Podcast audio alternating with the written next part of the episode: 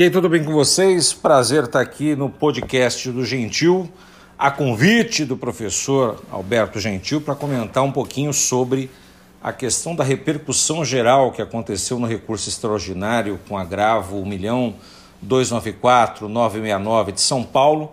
falando justamente sobre a repercussão geral da incidência do ITBI sobre a efetiva transmissão da propriedade algo que já tinha ocorrido uma multiplicidade aí de recursos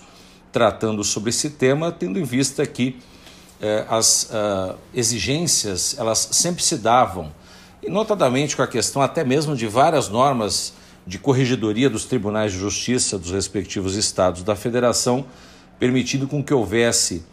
a exigência do ITBI quando da lavratura da escritura tanto de cessão ou de compra e venda de compromisso eh, irretratável e revogável, e assim sucessivamente. Aí nós tivemos uma situação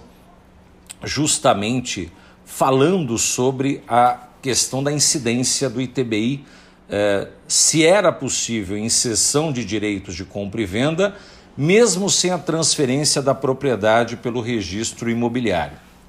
E a Suprema Corte entendeu que nos termos do próprio artigo 156 da Constituição Federal, é, sobre a exigência e grande parte das municipalidades da incidência do ITBI subseção de direitos de compra e venda de imóvel seria inconstitucional.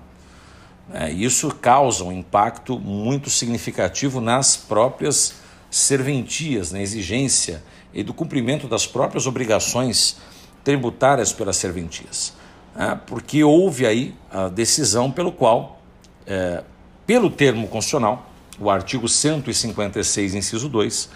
ele estabelece que vai competir aos municípios a instituição do imposto de transmissão inter vivos a qualquer título por ato oneroso de bens imóveis por natureza ou acessão física e de direitos reais sobre imóveis, exceto os direitos reais de garantia. Então, acertadamente, a Suprema Corte, em repercussão geral, entendeu que a exigência do ITBI ela ocorre com a transferência da efetiva propriedade. E nós sabemos que a transferência da efetiva propriedade ela sempre se dará com o registro eh, do título perante o registro de imóveis competentes, e não no caso da cessão de direitos, como se pretendia sempre, os municípios e alguns estados da federação assim admitiam na possibilidade, inclusive, de uma forma de antecipação de recolhimento. Porque exigia-se, nesse caso, uma antecipação do recolhimento eh, do valor do ITBI, eh, sob o argumento de que sempre ocorria uma multiplicidade de vendas, de sessões eh, de propriedade, direitos de propriedade, sem que houvesse uh, uh, o efetivo registro perante o registro de imóveis. Né? Só que o Supremo Tribunal Federal ele já uh, fez essa decisão que, pelo qual a obrigação tributária ela vai surgir a partir da verificação de uma ocorrência definitiva de uma situação fática prevista na própria lei. Ou seja, o que o ITBI traz na sua conduta deriva da transmissão da propriedade imobiliária. E se nós observarmos aí nos termos da própria legislação civil, a transferência do domínio sobre o bem, ele vai se tornar eficaz a partir do registro. Então, se pretende cobrar o próprio ITBI sobre a celebração de um contrato de compra e venda, você acaba considerando constituído o crédito antes da própria ocorrência do fato gerador, do fato imponível. O que seria, na verdade, algo que afrontaria o princípio tanto da legalidade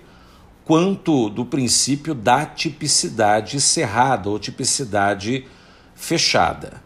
Então, considerando a necessidade justamente de racionalização de todo o sistema de precedentes que foram qualificados e o próprio relevante papel que o Supremo Tribunal Federal, enquanto Corte Constitucional, deve assegurar e garantir é a segurança jurídica de todos aqueles que assim dependem das suas interpretações.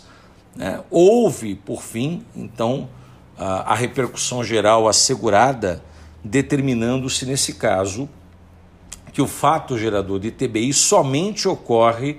com a efetiva transferência da propriedade imobiliária